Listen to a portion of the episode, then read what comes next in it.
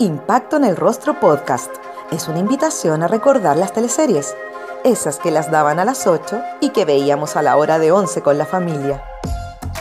Mientras comíamos nuestro pan tostado con mantequilla, nos reíamos con el chamorro, disfrutábamos viendo Dalcahue, Humberstone o empatizábamos con Ariel Mercader. ¿También las recuerdas con cariño? Entonces acomódate y disfruta de este recorrido junto a Jorge Peña y sus invitados en Impacto en el Rostro. Estoy con muchos proyectos eh, personales, eh, estoy estudiando astrología, eso me tiene súper contenta. Y, el año pasado empecé a estudiar astrología y la verdad es que como estaba haciendo siempre muchas cosas, le podía dar el tiempo justo.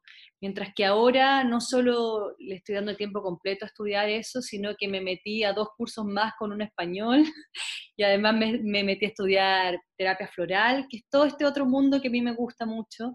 Y, bueno, y sigo con la música full, estoy en un proyecto musical también, retomé el acordeón, es como que estoy en una etapa súper como creativa y, bien, sanita por suerte, yo y mi familia, no me puedo quejar, la verdad, que solo agradecer.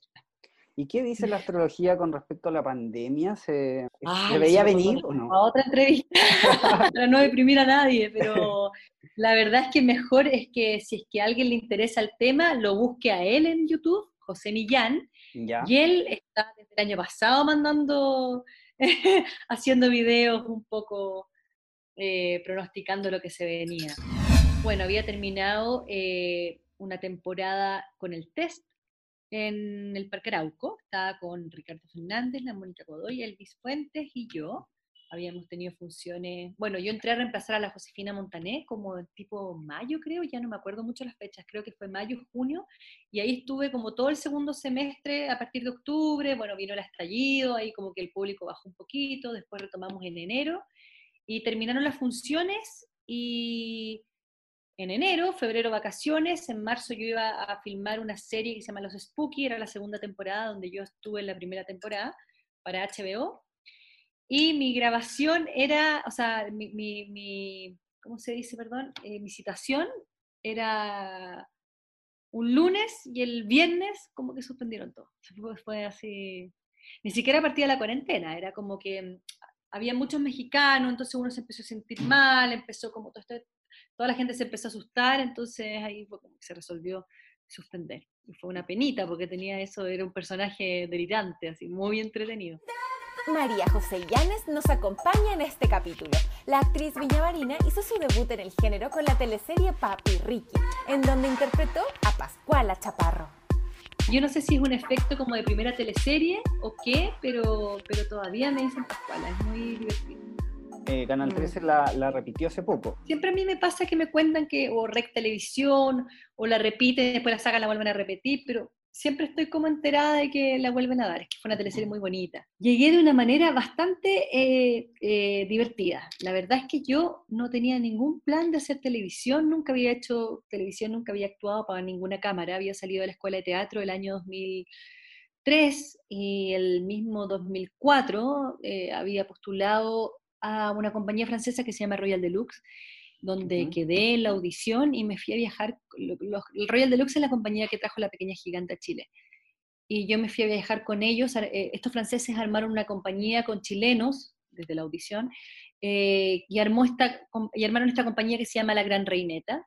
Éramos como entre 15 y 16 chilenos de todos los que audicionamos y me fui con ellos dos años y tanto a viajar por el mundo. Fueron 23 países y fueron dos años sin parar, dos años y tanto sin parar una locura, así, muy, muy entretenido, sobre todo para alguien que está saliendo de la escuela, que tienes toda la energía. Yo tenía 23 años, imagínate, y fue como haber hecho un magíster. O sea, de verdad que fue como un magíster. Fueron dos años y tanto donde me especialicé en teatro callejero y todo lo que eso conlleva y volví a Chile el año 2000. Te estoy contando toda esta, toda esta introducción para contarte como la anécdota de que yo venía a Chile por el verano nomás. Después yo volví a viajar y me volví a repetir los mismos países con la misma obra por tercer año consecutivo, tercer año y algo, ya llevaba como todo año y, medio. Y, y, la estaba pensando, la verdad, como que algo en mí estaba como, hoy, pucha, ya un tercer año, eh, tenía como ganas de volver, no sé, había como esas cosas como que mi corazón estaba como medio intranquilo y, estaba comiendo en un restaurante con mi amigo de la escuela, un súper amigo que se llama Alfredo Allende, quien había hecho Brujas un año antes, y estábamos comiendo y se acerca Enrique Bravo, y él se acerca a saludar a Alfredo con mucho cariño y qué sé yo, y me pregunta como, ¿y tú quién eres? Nos pusimos a conversar, yo le conté que era actriz de teatro, de teatro callejero, que no vivía en Chile, qué sé yo. Y él me dijo, ¿por qué no haces un casting de repente en el verano? A lo mejor puedes hacer algo cortito, siempre se necesitan como bolitos y cosas. Y yo dije, ya, como que la energía de la juventud, y aparte que yo soy un poco con ese espíritu, entonces dije, ya, ¿qué pierdo? Y el día siguiente fui a dejar un currículum al Canal 13, tenía la pasada para entrar porque Enrique Bravo había dejado dicho que yo iba a dejar mi currículum, mi currículum mm. era eh, egresada de la escuela de teatro, eh, teatro callejero por los 23 países, pero ni una experiencia de tele, ni de cámara, ni de cortometraje, ni nada, nada, nada. Y dejé mi currículum con la señorita, la señora Elba, que una linda, y ella recibe mi currículum, lo guarda en una carpeta, se despide y me tropiezo con Verónica Saquil. Si por eso te cuento la historia porque es divertida. Nos tropezamos literalmente, como que a ella se le cayó un estuche, yo me, me agaché a recogerle el estuche y nos pusimos a conversar y esas cosas que tiene la Vero y que tiene la Kena y que tiene todas estas grandes mujeres que trabajan en, en las áreas dramáticas que tienen mucha intuición. Entonces ella como que me vio, me hizo un par de preguntas y al día siguiente yo estaba haciendo como un casting y ese día de la tarde yo ya estaba en una reunión con ella y al día siguiente yo ya estaba firmando un contrato por tres años en Canal 13 y fue en 24 horas eh, una locura. Como que fue así, como que, hice el casting, en la tarde me avisaron que quedé, al día siguiente estaba en una reunión, después en, dos días se resolvió y, y en ese minuto estaba con, bueno, mi mamá había muerto mientras yo estaba en todo este tema con los franceses, entonces eso era lo que más me tiraba como un poco a, estar, a volver a Chile, ¿cachai? Como que eso era, esa era como mi, mi, mi, principal razón por la cual yo tenía como, como ganas de volver, de estar con mi papá, de estar con mi familia, como que mi mamá había muerto y me había, me había ido a viajar, entonces estaba como con toda esta cosa y, y cuando llegó esta oferta de ladero y más encima esta oferta por tres años, era como, sentí que mi mamá un poco me lo estaba mandando. Por eso me, como que tuve como una fe eh, no lo dudé, como que dije, ah, esto es. ¿Y cuánto tiempo pasó desde que firmas este contrato y empiezas a grabar Papi Ricky? Al tiro, pues, sí, esto fue... Claro, le faltaban los últimos personajes. Y, como que al tiro pensaron en la Pascuala, y no sé, te estoy diciendo que al mes de haber estado grabando, al mes y medio, sí, fue todo muy rápido. No habías tenido ningún acercamiento con cortometrajes, con, con cámara. y cuando empiezas a grabar, y te empiezas, por ejemplo, a ver en el monitor. ¿Qué, qué pasaba contigo? Encontraba que se me veían los ojos demasiado grandes. Yo tengo los ojos grandes y en cámara ya se me veían unas cosas así. Con el tiempo fui cachando que si yo me delineaba por adentro ya los ojos se me veían normales, como te estoy contando como tonteras. Pero a ver qué me pasó cuando me vi en el monitor, raro, pues súper raro. Al principio me daba como vergüenza, después empecé a entender de que era, era parte del trabajo mirarse. Hay personas, es súper personal, hay actores que prefieren no verse. Yo soy bien obsesiva con el trabajo y meticulosa y me gusta revisar el monitor, me gusta quedarme tranquila. Si es posible repetir la escena si no estoy tranquila, lo voy a pedir, no tengo ningún pudor en eso. Eh, tampoco soy la, que está todo el rato viendo repetir, al contrario, como que generalmente me quedo conforme, pero, pero, pero bien, bien matea. Y también me gusta revisar el material en mi casa. Sobre todo los primeros meses, después como que ya suelto, pero los primeros meses me gusta también porque em, em, siento que somos toda una, una unidad, entonces eh, yo puedo estar haciendo un personaje y me voy a alinear con mis compañeros, que siempre son tres, cuatro, pero hay un mundo de 12 personajes que deambulan alrededor tuyo que uno tiene como que más o menos saber como con, qué, con qué color se está, se está pintando esa teleserie, por decirlo así. Entonces me gusta ver el trabajo de mis compañeros por eso mismo. Las 12 teleseries que llevo, eh, correr al monitor con mis tres, cuatro compañeras a ver el resultado, como que por eso te digo que no, yo creo que es algo muy, muy personal. ¿Con quién he mantenido contacto de esa teleserie con César Cayet? que es mi gran, gran amigo, como ya más que amigos, somos familia, somos medios hermanos ya.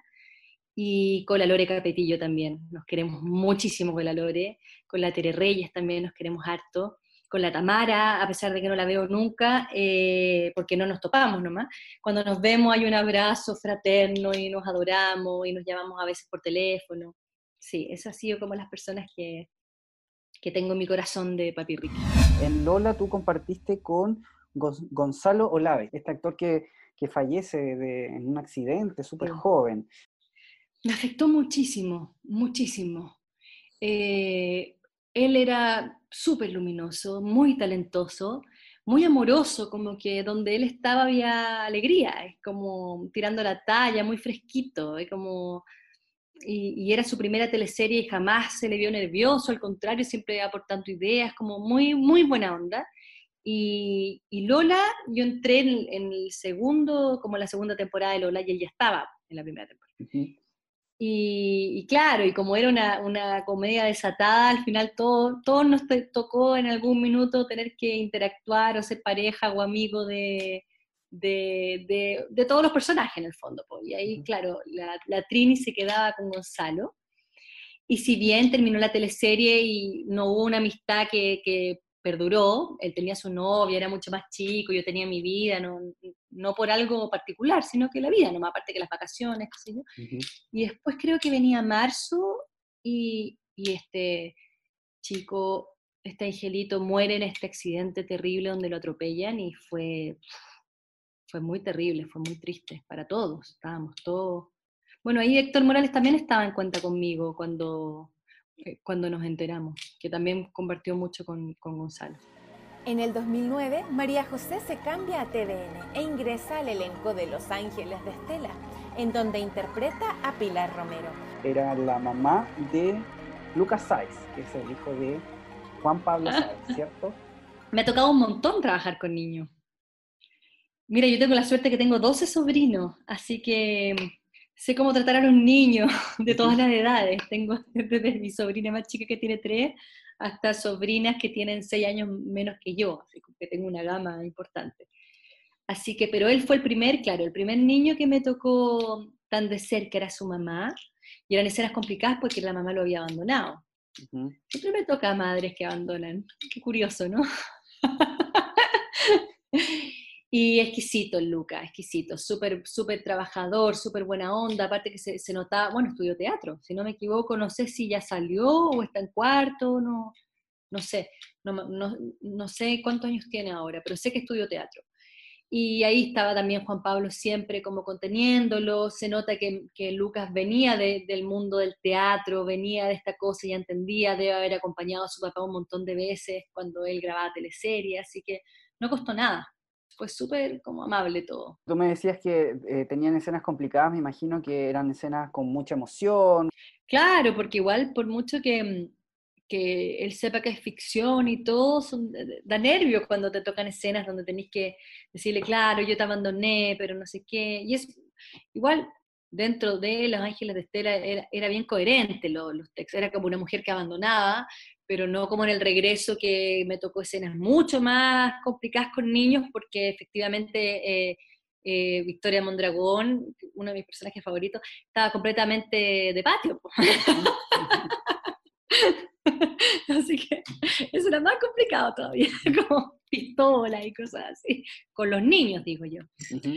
Pero bien, me gusta, me gusta trabajar con niños, la verdad la familia de al lado, María José fue Rebeca Echeñique, la hermana del personaje de María Benazuet. Al principio de la historia, Rebeca le hacía la vida imposible a Pilar. Pero, ¿qué pasa después con Rebeca? Pelo muy cortito y ese personaje de verdad que lo tengo como en mi corazón, así uh, guardado de una manera muy especial fue como, para mí fue como, independiente que Los Ángeles de, Estela me abrió una puerta para quedarme en TVN, yo siento que con la familia al lado como que yo me, me, anclé, ahí estuve mucho, no sé, los siguientes nueve años. Y, y, era un personaje que estaba desde el principio, y era un personaje muy fascinante porque era como la mala, pero esta, esta es la gracia de las teleseries, y eso es lo que a mí más me gusta, es que mm, en el fondo tú te enfrentas a un personaje donde te, te cuentan un poco el recorrido del personaje a grandes rasgos, porque ni ellos muchos saben en, qué va a derivar todo esto, porque los, los guionistas van escribiendo sobre la marcha. Eh, solamente tienes como una pequeña estructura, como ya, esta mujer es mala o eh, no sé, o eh, está enamorada del marido de la hermana, y, bueno, pero seguramente, ni siquiera te cuentan para dónde va, sino como, y seguramente va a ser un pilar importante porque va a ser socia, te estoy hablando de la familia al lado particularmente, va a, ser, va a terminar siendo como la abogada y mano derecha de Jaime Badel, y listo, como que no sabéis nada más que eso. Entonces, te lo pongo como ejemplo porque en general pasa un poco así, el recorrido que uno tiene, y eso es lo, es lo interesante para mí, eh, hablo de manera muy personal, para mí ese viaje, el no tener idea, es como estar armando realmente un ser humano, pues, si uno no tiene idea de lo que te va a pasar mañana, ¿cachai? A diferencia del teatro que uno tiene una estructura aristotélica donde sabes que hay un principio, un clímax y un final, en la teleserie no tienes idea si el día siguiente te quedas paralítica y tienes un accidente, y a los tres capítulos te volviste mal y tienes ganas de matar a la hermana, no sé, como es completamente delirante. Eh, hablo con ejemplos bastante delirantes también porque siempre me han tocado esos personajes, por eso se me vienen más rápido a la cabeza. Eh, pero eso, ese personaje me gustó mucho porque partía siendo una mujer con mucho, muchas carencias, muy envidiosa de su hermana, porque había sido, bueno, hija de un segundo matrimonio, por lo tanto, mira cómo me acuerdo, eh, por lo tanto nunca recibió el cariño que ella esperaba de su padre, entonces, claro, yo bien maté analizándolo, con siempre me, me, asesoro con León Cohen, que es psicólogo y amigo, entonces siempre ahí él me ayuda como para armar el personaje de una manera más real. Y, claro, y, a medida que empezaron a pasar los capítulos, que el Chasca escribía esa teleserie, si no me equivoco, lo que empezó a pasar es que este personaje empezó a dar un vuelco y empezó a agarrar como una importancia muy bonita, yo creo que ni ellos se lo imaginaban, tengo la sensación de que, de que finalmente ella iba a empezar como unir piezas y iba a terminar como convirtiéndose como una especie como de heroína de, dentro de, la trama, como que descubre a, a Rudolfi, que Rudolfi era el malo, y cuando, cuando quiere ir a decirle la verdad a todo el mundo, como que como arrepentida de todo el daño que había hecho, y ya era una buena persona, que sé yo, queda cuadraplégica y no puede decir la verdad. Y fue muy bonito porque me llegaban y me, en ese tiempo como que el Facebook estaba recién agarrando, no existía el Instagram, imagínate, y me llegaban una cantidad de mensajes de gente haciendo oraciones para que Rebeca se salvara, que yo decía, esto, esto es broma, esto no puedo creer que exista esta cuestión. Solo eso me podía alegrar, de partía sentir que obviamente el personaje estaba siendo creíble y querible, y, también bonito que, la gente entre en este juego. A mí no me ha tocado nunca eh, grabar una teleserie que estuviese escrita, como fue en el caso de Soltera través, que creo que fue como que les pasaron el, ¿cachai? Como que se, de hecho se grabó y se, se, mostró al aire un año después. Siempre me ha tocado muy sobre la marcha, pero muy sobre la marcha, como, como capítulo 8 y ya empezando a grabar, ¿cachai? Eh, o 9, 10.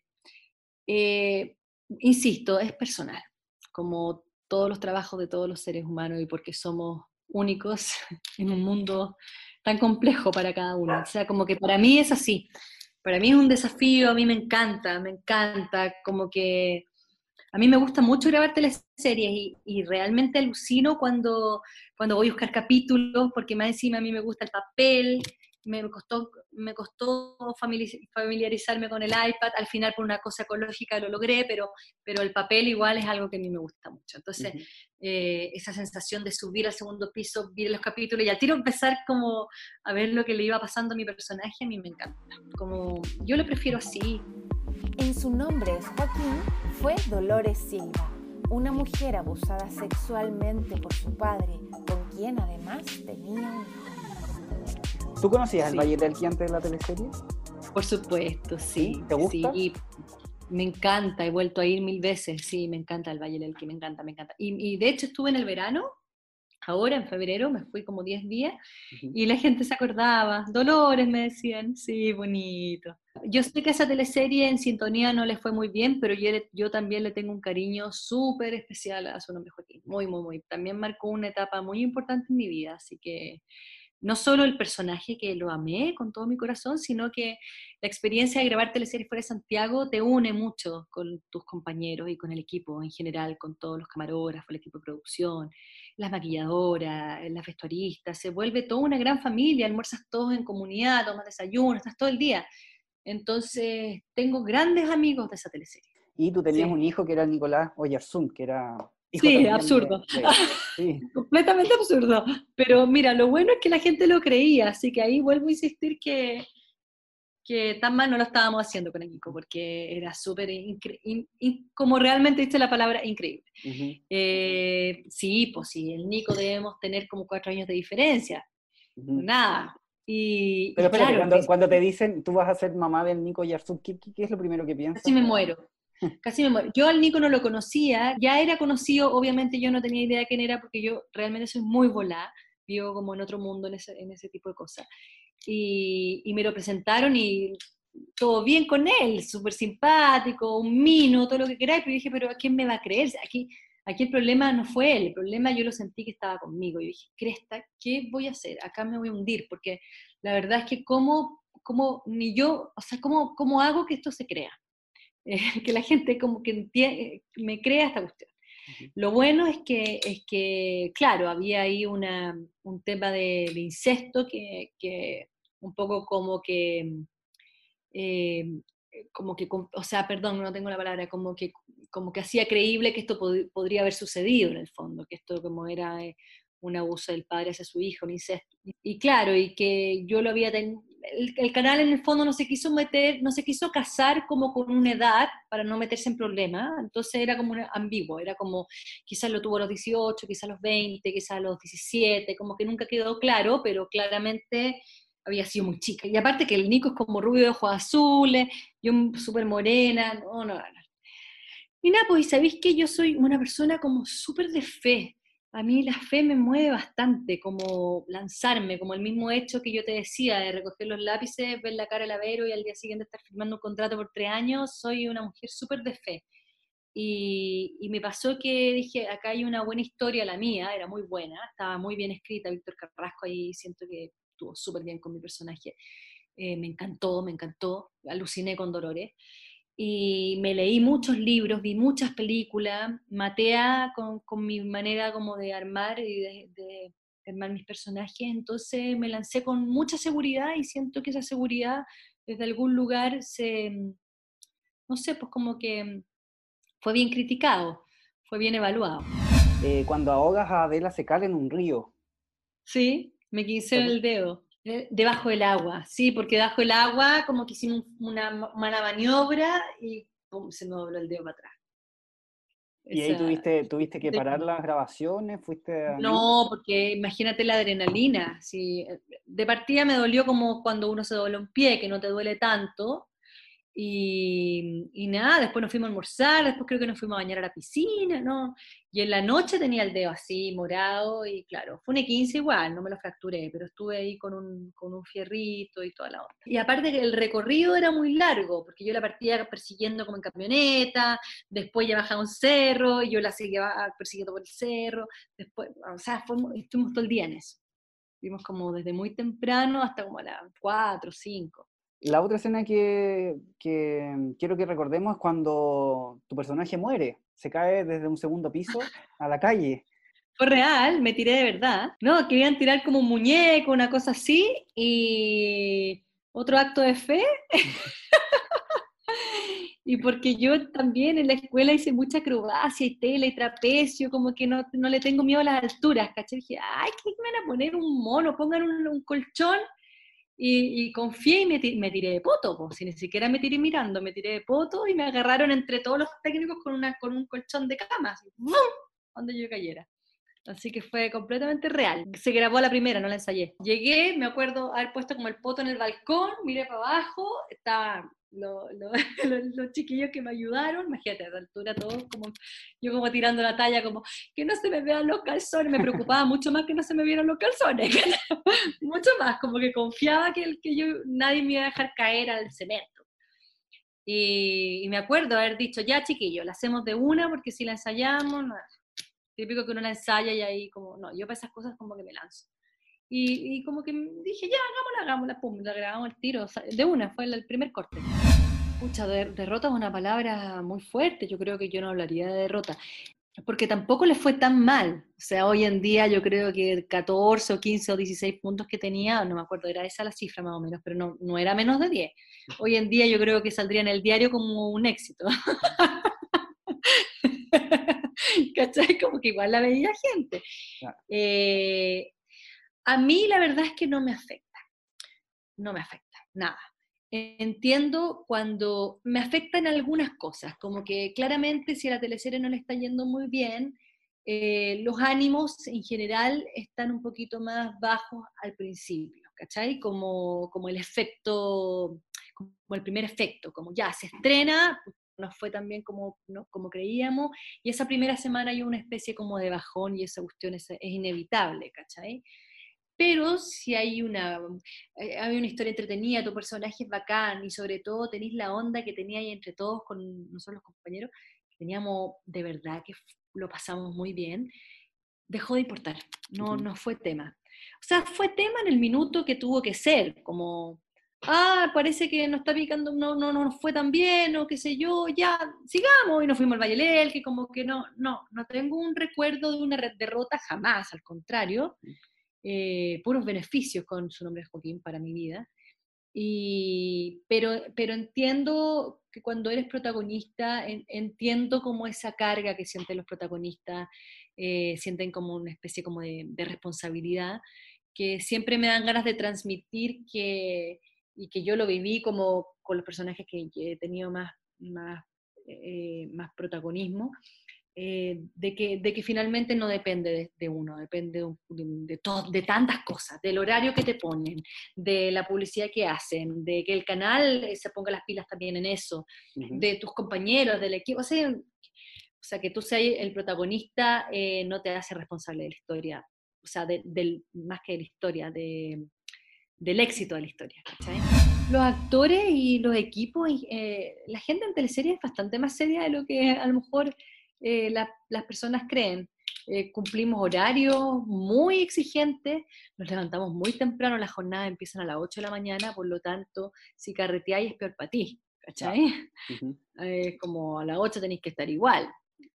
así que no, la verdad es que no carreteábamos cuando se podía. Si te tocaba entrar tarde, te podías tomar un vino con algún compañero en la noche, pero, pero en ese sentido, si te tocaba temprano, nadie carreteaba. Aparte que nuestro hotel estaba un poco, como era un hotel que teníamos, éramos muchos, era un hotel que quedaba un poquito fuera de Pisco, entonces si quería carretear tenía que caminar bastante. María José, vamos a dos por uno. Sí, tengo, tengo vagos recuerdos de esa teleserie, más que de las otras. No sé por qué me acuerdo menos, pero ahí estaba un poquito más desdibujado, siento yo. Pero sí, era una mujer que, pero no era mala, al contrario, había sido más como irresponsable y cabratí que, mala, ¿no? Había un asunto como más medio patológico. Fue una teleserie que, que, costó, que fue un poquito más cansadora porque se seguía grabando Pobre Rico. Entonces nos tocó locaciones medias incómodas, como que las locaciones eran, eran reales, estábamos en un pasaje con casas reales, por lo tanto los camarines eran otra casa, estábamos medio apretados, grabábamos en el Totus, era todo como, como que mucho pique en auto, entonces como que no fue tan cómodo como, como sede. Quizás por eso la tengo medio olvidada pero, pero todo bien, ¿cachai? No, no fue una mala experiencia, al contrario, nunca he tenido una mala experiencia.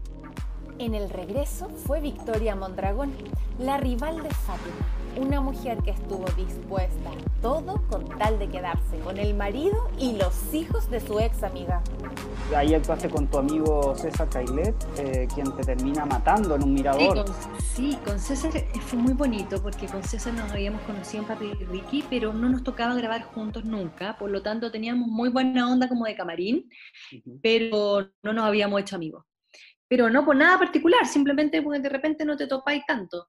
Y, en esa teleserie como que nos, reencontramos y ahí armamos como una hermandad que es hasta el día de hoy, o sea, eh, hoy día hablé dos veces con él, ¿cachai? Es alguien como cercano en mi vida, de las poquitas personas que veo, por no decir que son contas con mi dedo de mi mano izquierda, eh, César es una de esas cinco, o sea, es alguien cercano, cercano. Y gracias a esa teleserie, que fue bonito porque más encima con César nos parecemos mucho, bueno, los dos somos Capricornio y somos como bien eh, meticulosos y medios como obsesivos con nuestro trabajo, así que ya éramos muy amigos en esa, en esa altura, como en, en ese minuto de la teleserie, y, y, leemos que él me tiene que ahorcar por amor y toda esta cosa, y fuimos a comer el día antes en Liguria, los dos, para hablar de la escena sea, así de comprometidos con la cuestión. Y fuimos y comimos y hablamos y qué te parece, tú encuentras esto, y encuentro esto otro. Entonces, eh, ese, ese día en la noche los dos nos acostamos como con el corazón así como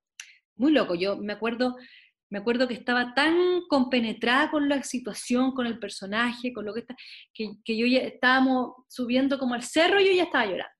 Como, estuve todo, me levanté como realmente como, como era el día de mi muerte. Suena medio locura, pero te juro que es real, como que uno cuando se lo toma tan en serio esto, este juego tan bonito que es actuar, eh, eh, de repente se abren esos portales que uno entra en, ese, en esa locura media linda y que es bienvenida, porque, porque solo, solo te puede traer beneficios, pues hacer la escena con más verdad. Así que quedamos todos súper contentos, me acuerdo ese día, todos aplaudíamos, emocionados, eran de los últimos días de grabación, una teleserie que se hizo con una productora externa, donde el trabajo había sido muy duro, pero había sido muy hermoso, con el Nico Emparte, que es para mí uno de los mejores directores de teleserie, eh, amigo hasta el día de hoy, es como eh, partió la cuarentena y obviamente cómo está Nico, cómo está tu familia, o sea, hasta el día de hoy hay cercanía, de, hecho no me ha tocado grabar de nuevo con él, imagínate, y seguimos a partir del regreso, armamos como esta amistad entre César, Lale, el Nico, siempre estamos como comunicándonos. Y, esa escena sí, fue muy, fue muy emotiva, fue muy bonita. A mí me dio mucha pena, eh, fue todo muy real, muy, muy, muy, muy real. Me, me, acuerdo que no podía ni hablar de la pena que tenía, como que no, las lágrimas ni se caían, estaban como adentro, una cosa así eh, muy, muy, fue muy real, fue muy cierto. Y el ahogo fue muy cierto, yo aguanté la respiración, hicimos todo lo bien real. Y César ahí también exquisito, dándolo todo, no, fue bacán. María José, en 2014 pasas al horario nocturno nuevamente con No abras la puerta, en donde interpretas a una lesbiana, pareja de Alejandra Fosalva. Sentí que era una responsabilidad hermosa de poder como representar a, mm, eh, a, personas, o sea, como que no, se, habla poco, en ese minuto se hablaba menos. Eh, habían habido pocos personajes lesbianas en, en teleseries, como la Begoña con, con la Lorena Boch. Me, gustó mucho por, porque la temática era muy honesta y muy bonita. Eran dos mujeres que se amaban. No, no estaba tomado como, ay, está engañada otra, entonces, no, no, no, era como, esta es una relación. De hecho, la teleserie era bastante sórdida en millones de aspectos y nuestra historia era la historia más amorosa. Era donde había un amor como incondicional y muy puro. Como es teleserie, obviamente en el capítulo no sé cuánto meten por ahí una infidelidad y qué sé yo, pero la esencia de los personajes eran, completa, eran mujeres que estaban muy enamoradas y que su conflicto era netamente que no tenían las posibilidades económicas de poder hacer, hacerse una fertilización in vitro, que es muy caro, con espermios de un laboratorio que también me imagino que debe ser muy caro. Y ese era nuestro conflicto. Entonces, eh, era una motivación para mí, era un desafío. Me acuerdo que por un, por un, lado fue una bendición que haya sido con la Ale, porque veníamos de llevar una teleserie junta. Yo creo que ahí la gente que, nuestros jefes, eh, fue un acierto de parte de ellos, como haber dicho ya están dos que grabaron tanto juntas, ahora que tengan esta, esta confianza de estar juntas, porque eran escenas bastante eh, osadas. Eh, sí, pues súper osadas. O sea, las escenas más osadas que he hecho en mi vida han sido con la Ale Salva. Ni siquiera con un hombre. Muy divertido. Se hace, a mí, hablo por mí, se me hace mucho más fácil eh, tener como, yo soy muy pudorosa, entonces, eh, como que sacarme la ropa con la lefa salva era como sacarse la ropa con una, cuando estás con una amiga y te sacáis la polera para ponerte pijama. Como que realmente eh, me importaba culo. O sea, me sentía muy en confianza. Era un equipo que ya llevaba muchos años trabajando, por lo tanto también me sentía muy en confianza. Yo soy muy respetuoso de las escenas que son más un poco más privada, más usadas, con desnudo, sale todo el equipo, se queda lo justo y necesario, todo es muy con estufa, calentito, respetuoso, como que no, en ese sentido muy cuidada y muy feliz con la Ale y las dos muy conscientes de que teníamos una responsabilidad hermosa que era hablar de este tema, como sin ningún sin nada sucio, ni, ninguna cosa que diera como para que, ah, las lesbianas, qué sé yo, eh, les gusta eh, eh, todas con todas. No, acá hay una cuestión completamente real que existe, que dos mujeres se amen y que quieran tener un hijo. ¿Cuál es tu relación con el colectivo LGTB? ¿Vas a marchas, por ejemplo? Voy a marcha, he ido como a dos, las primeras. me ha tocado mucho estar como fuera de Chile cuando, cuando han sido las marchas. Eh, cuando puedo voy, eh, sí, cuando puedo voy, voy con mis amigos, sí, sí, apoyo bastante. No, lo que te quería comentar de la colombiana, que también es uno de mis personajes favoritos, porque, mm, bueno, también porque llegó en un momento muy bonito. Yo estaba, había, había pasado, estuve mucho tiempo en TVN, después me fui a Mega y, pasé como, eh, me, me, alcancé como de vacaciones y, estaba un poco sin trabajo. Estaba como que había terminado en Mega, me habían contratado por el proyecto y en vez de como de, llenarme de miedo, qué sé yo, me fui a Costa Rica, dije a la vuelta veré, eh, nunca me ha faltado, no me tiene por qué faltar. Y pasó que al poquito tiempo, súper poco tiempo, al mes te diré que, que me llamaron como para hacer eh, a la Trini, que era esta antagonista de esta historia preciosa que todos, todas las personas que estuvieron en la colombiana te podrían decir lo mismo, porque era maravilloso el tema, era linda las locaciones, estaba hecho con mucho amor. Eh, hicimos muy buenas amigas con la Eli, nos hicimos muy amigas. De hecho, yo como que la adopté un poquito porque era súper chica la, la Eli. Tenía, me acordaba como de yo de niña, como que tenía 23, 24 años y estaba solita. Entonces, me presenté a mi familia, los domingos la llevaba a almorzar por mi casa, para con almuerzos familiares, como que la, la, la super adopté y, y, nos hicimos muy, muy amigas junto con Felipe. Lo, lo bonito fue que, que, se enfocó esta como villana, no como la mala, eh, perversa como me había tocado hacer otras veces, sino como una mujer caprichosa que en el fondo al verse, mm, al verse en esta situación de que su ex marido estaba rehaciendo su vida, eh, a ella le queda la escoba.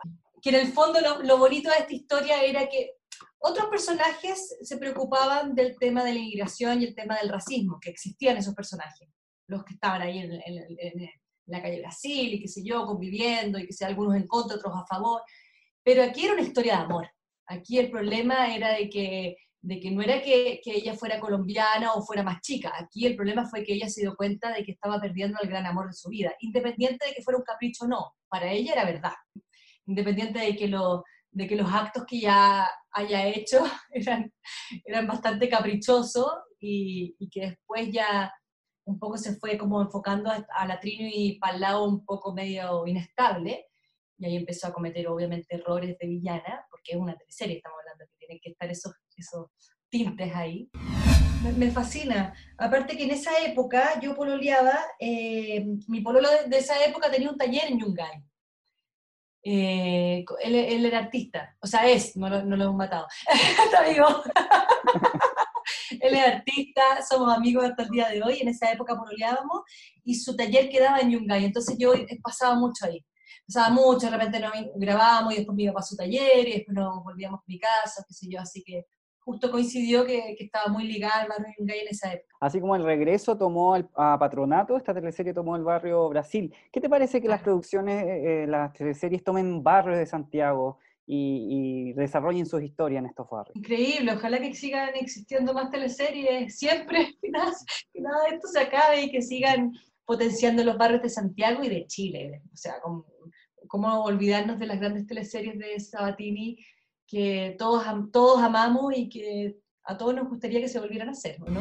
2017 fue Amar a Morir, que se estrenó en 2018. En 2018. Esta teleserie que hablaba del cáncer y no sé si tú tuviste relación con una de sus guionistas, con Bárbara Larenas.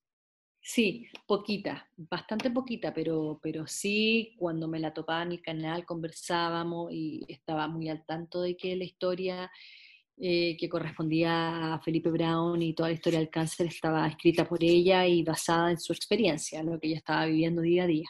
Había un, como un cariño especial porque ella era muy luminosa y muy dulce, Entonces, las veces que iba al canal, como que conversábamos y daban ganas como de abrazarla y de darle ánimo y tirarle amor, básicamente. Pero, pero la verdad es que como nunca me tocó conversar más de dos minutos, con, no la conozco, la verdad. No la conocí. tuve el placer, me hubiera encantado haberla conocido más. Pero sí, muy buena onda, muy, muy, muy buena onda. Y yo, yo conocía más a Jaime Morales en esa teleserie compartía más con él. y la Bárbara también estaba como más, como estaba bien enfocada en el tema de Felipe y de la Antonia. Tengo la sensación, si no me equivoco, que con ella, con ellos conversaron más, tuvieron más, más, más tiempo como de, conversar y analizar las escenas y un poco como, como tratar de, de interpretar la mejor, de la mejor manera como la, las palabras y lo que ella quería transmitir. María José, y bueno, acá tú trabajaste con Bastián Bodenhofer. Tercera teleserie. Con Cuenta conmigo. Eh, su, nombre es Joaquín, que él era el alcalde y yo era su novia, muy divertido. Y, y en esta, que era mi papá. Mucha onda con Bastián. A mí me encanta trabajar con Bastián.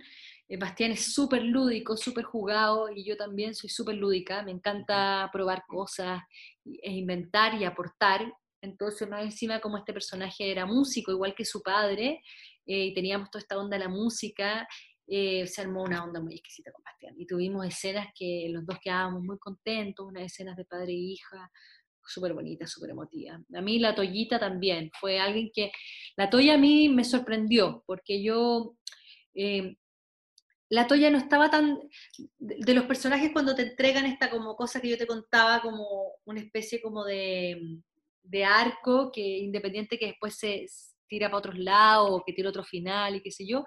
Yo creo que la Toya ha sido como el personaje que menos, menos estructura tenía en el minuto de entregarme el personaje.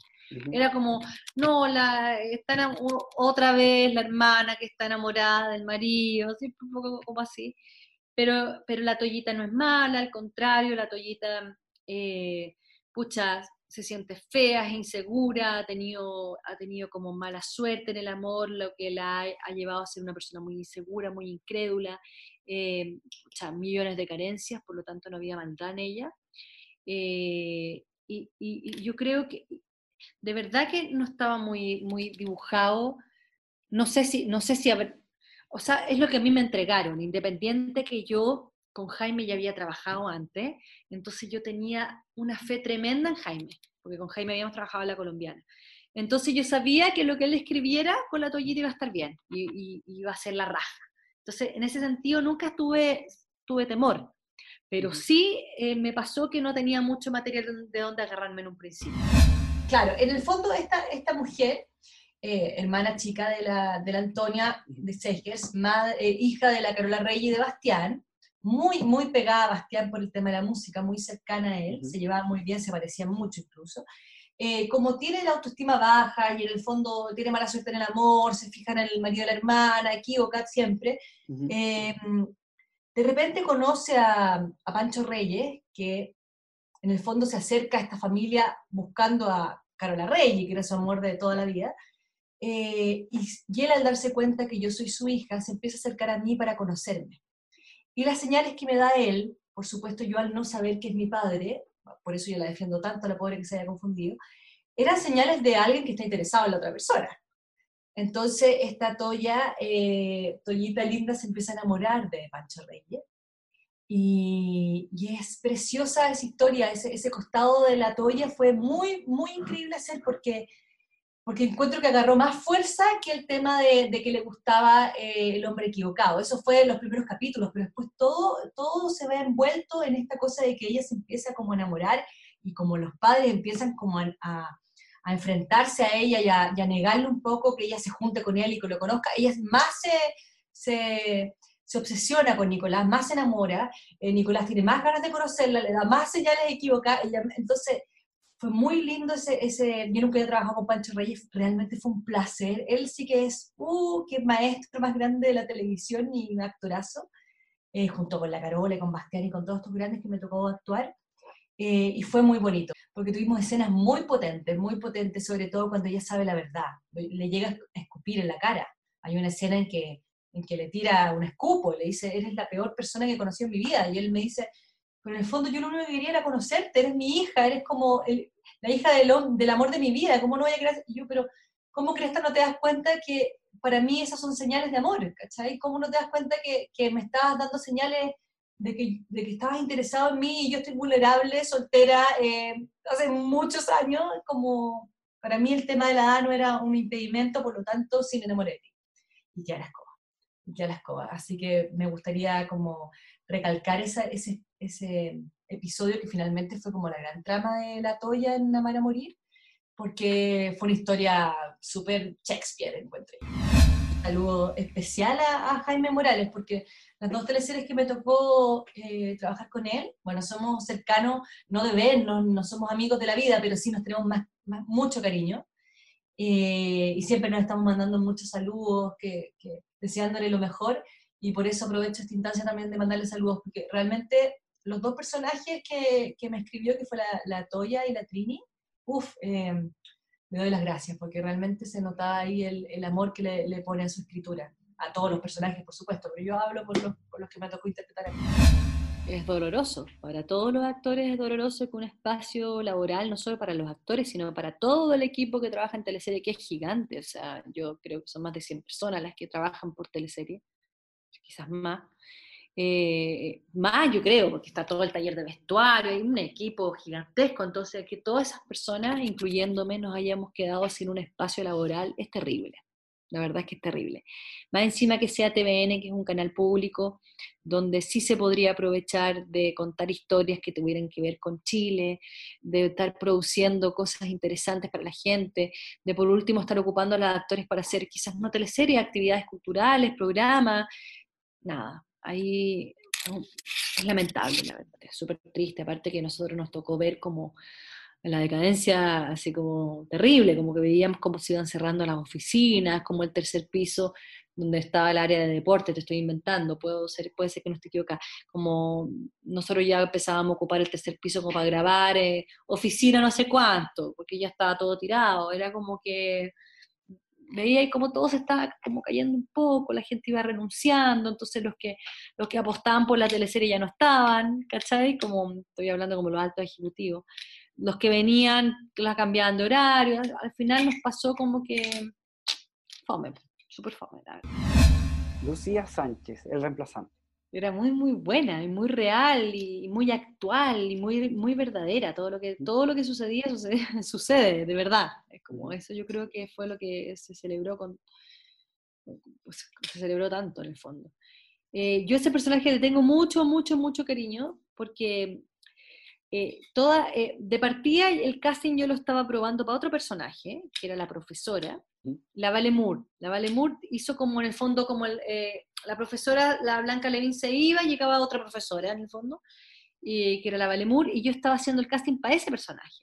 Y cuando fui pasando etapas, pasando etapas, qué sé yo, y, cuando me tocó hacer como los, los, últimos castings ya con el Nico Acuña, que es el director del reemplazante, el Nico como que se, se alumbró y dijo, no, yo creo que ella sea la paramédico, que, que en el fondo Roberto Matus, que yo adoro con todo mi corazón y que el respeto mucho, lo encuentro seco como, como director de casting, él no me había propuesto para ese personaje, se había imaginado quizá una mujer mayor o qué sé yo, y, el Nico se la jugó y me puso este súper desafío porque una vez más era como madre de un niño que era más alto que yo y con muy poca, con muy poca diferencia de edad. era un nuevo desafío. Eh, también la historia hablaba de que esta mujer había sido madre muy soltera eh, y, era muy interesante porque eh, yo trabajaba de paramédico y tenía un hijo neonazi. Y toda la trama, eh, bueno, del reemplazante había muchas historias, pero la trama de mi hijo es que él finalmente termina matando a un niño, del cual yo tuve que recoger en, en, una ambulancia, entonces era, y después esta, madre empieza, eh, se pone, la ponen como en un conflicto muy hermoso porque ella después no quiere denunciarlo y empieza a ocultar las pistas, entonces se vuelve un poco cómplice. Eh, una, fue una maravilla de personaje. Para mí fue una maravilla de personaje, me tocó estar como tres meses antes de las grabaciones yendo con los paramédicos, me pasaban a buscar a mi casa, los del SAMU, estaban súper linkeados con la producción, entonces me pasaban, me llamaban por teléfono y me decían, ya, eh, hay un caso de una persona que está con asma que quiere buscar en no sé dónde, yo, ya, sí, estoy en mi casa, pues me pasaba a buscar la ambulancia, allí íbamos, entonces me enseñaron toda no solo la técnica como de los paramédicos, sino vivirlo, o sea, vivenciarlo, eh, eh, como ir realmente con la sirena, ver el nerviosismo de los familiares, cómo se saca el abuelo, se mete a la ambulancia, y eso es como actor eh, un tesoro, un tesoro, y eso yo creo que te lo dan las series, porque la teleserie muchas veces hay teleseries que tienen más tiempo, que te meten a clase de baile, qué sé yo, pero a mí la verdad eh, no me había tocado la oportunidad por una cosa de, no me había tocado nomás, tener teleseries donde se tuviera que aprender un idioma o, aprender, no sé, un baile de época, que eso no me había tocado eso. Entonces, esta era como la primera vez que había un trabajo previo largo, eh, súper interesante. Impacto en el Rostro Podcast es una invitación a recordar las teleseries, esas que las daban a las 8 y que veíamos a la hora de 11 con la familia. Mientras comíamos nuestro pan tostado con mantequilla, nos reíamos con el chamorro, disfrutábamos viendo Dalcahue, Humberstone o empatizábamos con Ariel Mercader. ¿También las recuerdas con cariño? Entonces acomódate y disfruta de este recorrido junto a Jorge Peña y sus invitados en Impacto en el Rostro.